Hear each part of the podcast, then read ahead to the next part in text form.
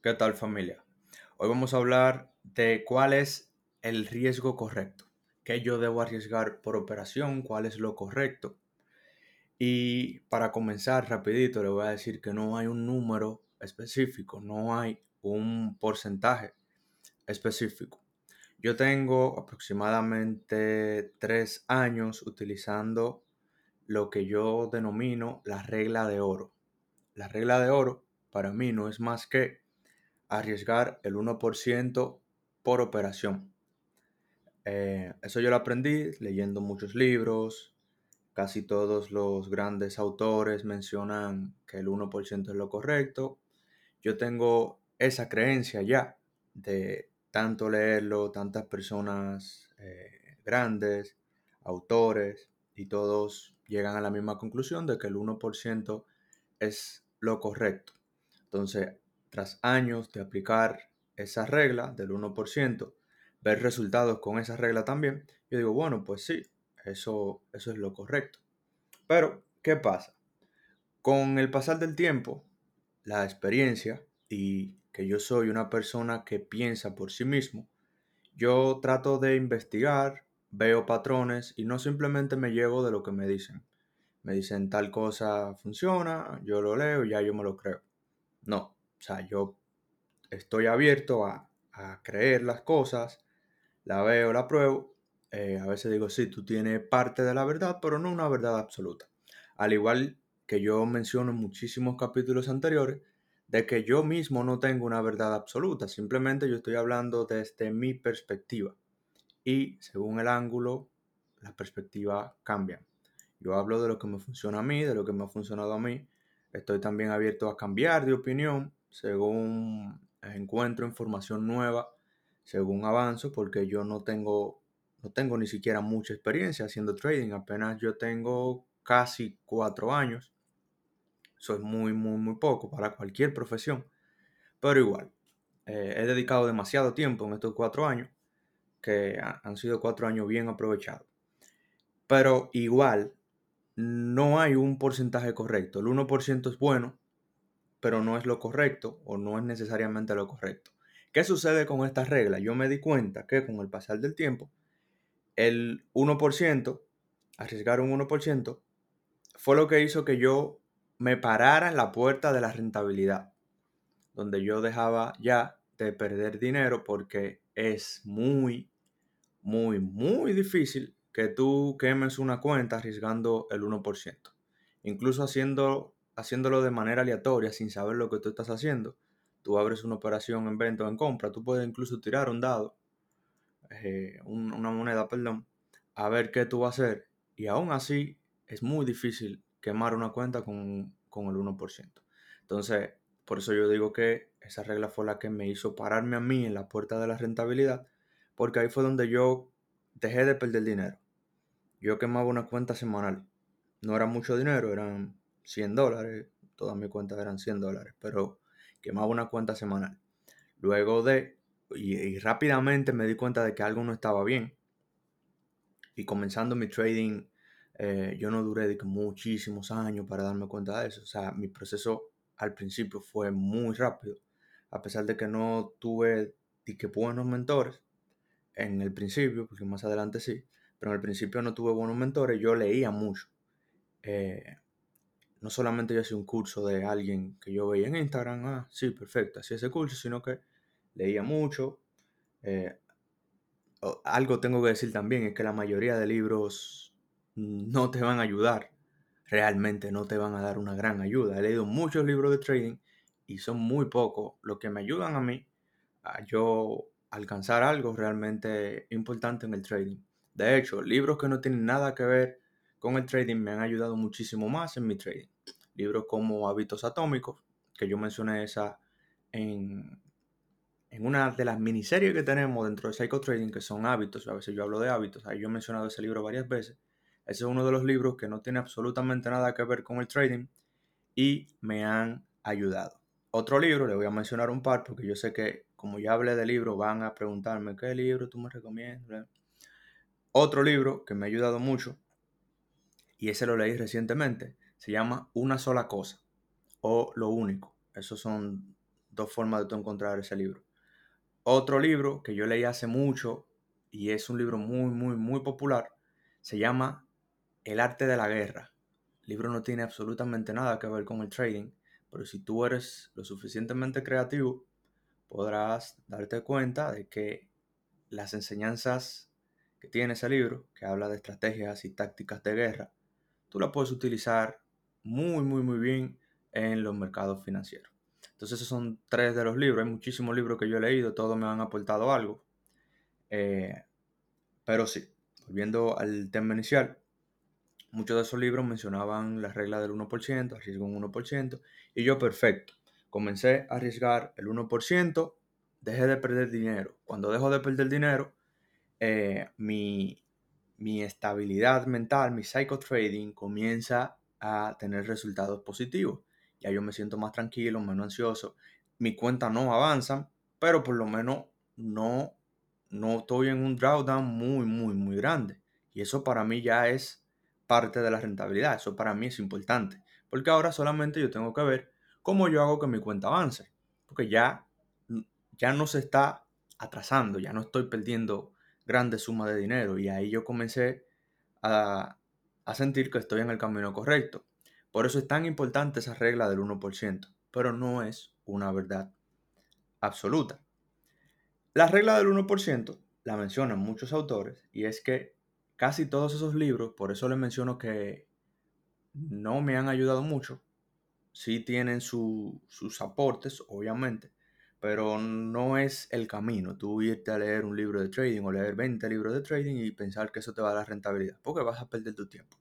Si te complementa, si te da algunas enseñanzas, si te puede ayudar a mejorar, pero ese no es el camino, en mi humilde opinión. Eh, entonces, me doy cuenta de que los autores, casi todos los autores, son libros muy viejos, son del trading, trading antiguo, trading de incluso cuando ni se hacía de forma electrónica. Eh, y casi todos operan full indicadores, que una estrategia con tal indicador, que medias móviles, que cualquier, muchos indicadores. Entonces, nosotros, la nueva era de trader, yo considero que tienen mejor información, saben leer mejor el precio, tienen un sinnúmero de datos, información, conocimiento, que son poquito mejor, porque digo que todo funciona, realmente todo funciona, solamente hay que aplicarlo de forma correcta, pero todo funciona. Pero yo he estado operando con indicadores y he estado operando pura acción del precio y realmente la acción del precio dice muchísimo más que los indicadores. Porque los indicadores, como todos sabemos, reaccionan al precio. El precio primero hace algo y luego los indicadores hacen otra cosa.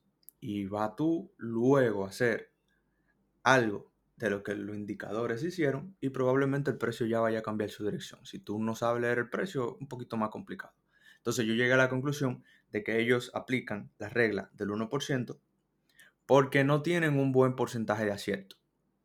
Y aunque sí usan la estadística, eh, poner datos a su favor, probabilidades a su favor y logran ser rentables con eso, no tienen un buen porcentaje de acierto. Y está bien, no se necesita un gran porcentaje de acierto. Lo que tú necesitas es un buen riesgo-beneficio, eh, o un equilibrio entre riesgo-beneficio, porcentaje de acierto y equilibrar todo. Pero me doy cuenta que esos autores tienen un porcentaje de acierto pésimo, fallan muchísimos trades y hacen trend trading con medias móviles. Ellos agarran un trade, eh, fallan muchos trades, pero cuando agarran un trade, eh, recuperan todas esas pérdidas y en el largo plazo hacen dinero. Pero también si tú lees los libros, el dinero que ellos hacen, estamos hablando de que un trader que hace un 10% al año, es un super trader, un autor excelente, que es súper famoso y todo. Y esos son los libros que hay en el mercado, donde un autor súper rentable, súper inteligente, capaz de escribir un libro de muchísimas páginas, te hace un 10% al año y eso es un muy buen retorno. Obviamente, vencen a los bancos y eso, es el punto de partida. Pero hoy en día nosotros vemos como hay personas que hacer un 10% mensual de forma consistente no es ningún reto. Entonces por ahí va la cosa. Entonces, ¿qué sucede con eso? No tienen un buen porcentaje de acierto para cuidarse y dejar que su estrategia se desarrolle, aplican el 1% y pueden de 100 trades fallar 50, 60 trades y los 40 que sí ganan tienen un riesgo-beneficio bueno y eh, salen positivo al, largo plazo, que eso es lo importante. O sea, no estoy criticando a ningún autor, obviamente, porque yo eh, tengo mucho que aprender todavía. He aprendido muchos de ellos, pero esa es la conclusión a la que yo he llegado. Em, tienen ese porcentaje de acierto bajo. Y la estrategia, una estrategia que funciona. Yo, como no sé en qué orden vienen las pérdidas después de, de 10 trades, por ejemplo, de 100 trades, yo tengo un porcentaje de acierto de un 30%. Con un 1.3 eso te da mucho dinero, realmente, en el largo plazo, con solamente el 30% del porcentaje de acierto. Pero eso me dice a mí, un 30%, que yo voy a fallar 70 trades de 100 y voy a ganar los otros 30.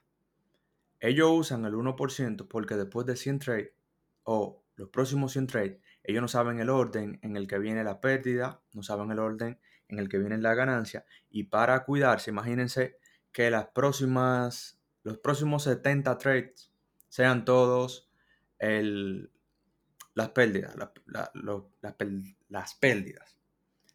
¿Qué pasa con eso? que si tú estás arriesgando un 2%, tú vas a perder un 140%. No te va a dar ni siquiera tú llegas a la pérdida 50.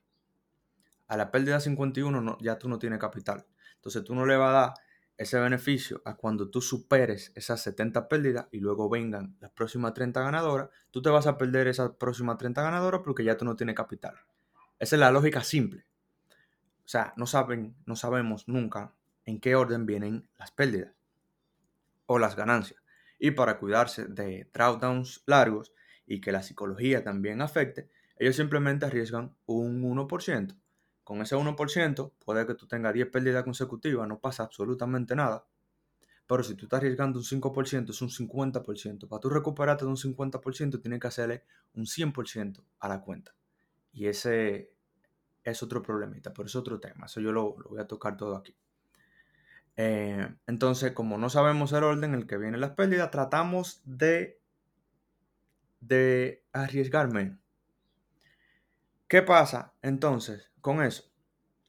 Que yo me he dado cuenta de que tú no necesariamente tienes que arriesgar un 1%, siempre y cuando tú tengas un buen porcentaje de acierto. Tú hayas probado tu sistema y que ese sistema, tras muchas pruebas, mantenga el porcentaje de acierto. Ahí sí tú te puedes dar el lujo de arriesgar un poquito más. No te estoy diciendo que tú puedes arriesgar un 20% por trade, un 10% por trade, pero tú puedes arriesgar un 2, un 3, un 4%, porque yo con el pasar del tiempo eh, he probado mi sistema de trading, tengo una estrategia que tiene un 80% el porcentaje de acierto.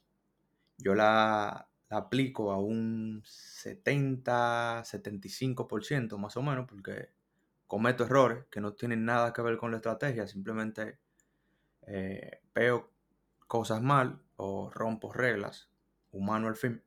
Pero la estrategia como tal, yo le he probado lo suficiente y se mantiene en ese rango de un 80% el porcentaje de acierto. ¿Qué pasa con eso? Que yo me puedo dar el lujo de arriesgar un poquito más. Porque la lógica es la siguiente. Si, si viene el dueño de la lotería y te dice, juega cualquier número, que ese número tú te lo vas a sacar. Tú vas a ponerle 10 pesos a eso. O le vas a poner un dólar. Porque tú no sabes si va a ganar o no. Si tú tienes un 100% el porcentaje de acierto, significa que tú no vas a perder. Entonces tú no tienes que ser conservador porque tú vas a ganar, o sea, eso está seguro.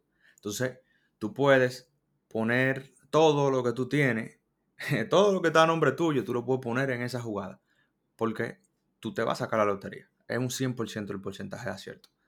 Entonces, esa básicamente es la lógica. Si tú sabes que el próximo trade tú lo vas a ganar, tú le puedes meter el 100% de la cuenta. Obviamente, nunca lo sabemos, para que no vayan y digan, ah, sí, yo voy a el próximo trade, pues tú no lo sabes realmente. no se aloquen, que eso no es lo que yo quiero decir. Estoy poniendo ejemplos. Si tú sabes que el próximo trade tú lo vas a ganar, obviamente tú le vas a poner un 50% de la cuenta, no importa, porque tú lo vas a ganar el próximo trade. Entonces, van de la mano el porcentaje de acierto con el riesgo que yo estoy dispuesto a asumir. Hay traders que tienen un porcentaje de acierto muy bajo. Yo eh, aplicaba una estrategia anteriormente que era muy buena, era una estrategia rentable, a pesar de que el porcentaje de acierto era malo, o no malo, era, era muy bajo, pero el riesgo-beneficio era grande. Entonces me cubría todas las pérdidas. Un trade me cubría un sinnúmero de pérdidas. Y eso hacía que el sistema fuera rentable. Pero en ese sistema, yo sabiendo que el trade, que los trades, eh, la mayoría van a ser pérdidas, yo no podía arriesgar un 5%, un 7, un 10% por operación. Porque es muy fácil que llegaran 10 pérdidas consecutivas y ya en 10 pérdidas no tengo capital, no me puedo recuperar. Ahí yo operaba incluso a menos de un 1%. Eh, yo operaba 0.70, 0.50%, 0.80%, porque el porcentaje de acierto era muy, muy, muy bajo. Entonces yo tenía que poner muchas operaciones para cuando yo agarrara una operación grande, esa me cubría muchísimas pérdidas y me dejaba en profit y la cuenta avanzaba. Pero yo tengo otro sistema que es, eh, tiene un porcentaje de acierto mucho más alto y yo realmente no tengo la necesidad de operar con un 1% porque ya yo confío en el sistema, he probado el sistema y el porcentaje de acierto es demasiado alto. Yo no arriesgo de un 5%, claro que no, pero no arriesgo como hacía antes, 0.50, porque ya yo sé, y lo sé porque le he hecho mucho backtesting, lo he probado en real, y ese es simplemente el porcentaje de acierto que tiene, un porcentaje de acierto muy alto, y yo me puedo dar el lujo de arriesgar un poquito más, de un 1%. Puedo arriesgar 1.5, puedo arriesgar un 2%, puedo arriesgar 2.5%. Porque yo confío en lo que estoy haciendo, pero yo confío en eso no porque alguien me dijo que sí, mire, eso funciona, sino porque yo lo probé y yo, yo o sea, lo hice yo directamente. Cuando tú haces algo tú mismo, tú confías al 100% en eso. Porque, ¿qué pasa? Que nosotros en las redes sociales vemos patrones que todos los traders, el trader bueno, viven publicando el mismo patrón, mismo patrón, y tu mente se engaña a sí misma diciendo, yo he visto eso en el pasado y eso funciona realmente. Veo que todo el mundo lo sube en Instagram y funciona realmente. Es un patrón, tiene un porcentaje de acierto buenísimo, es el mejor patrón que hay, pero tú no sabes eso. O sea, un patrón es simplemente un dibujito. Las condiciones del mercado donde se forma el patrón son miles y miles de condiciones. Y yo estoy 100% seguro de que tú no la has probado toda. Entonces, aunque tú confíes, estás confiando a ciegas en algo. A diferencia de si tú le haces mucho backtesting, muchas pruebas, y tú tienes datos reales. Ya yo he hablado muchísimo del backtesting, hay muchísimos videos sobre eso. Tú puedes confiar 100%, decir, ok, este, este patrón, este tipo de entrada, esta estrategia, este lo que sea, tiene tal porcentaje de acierto.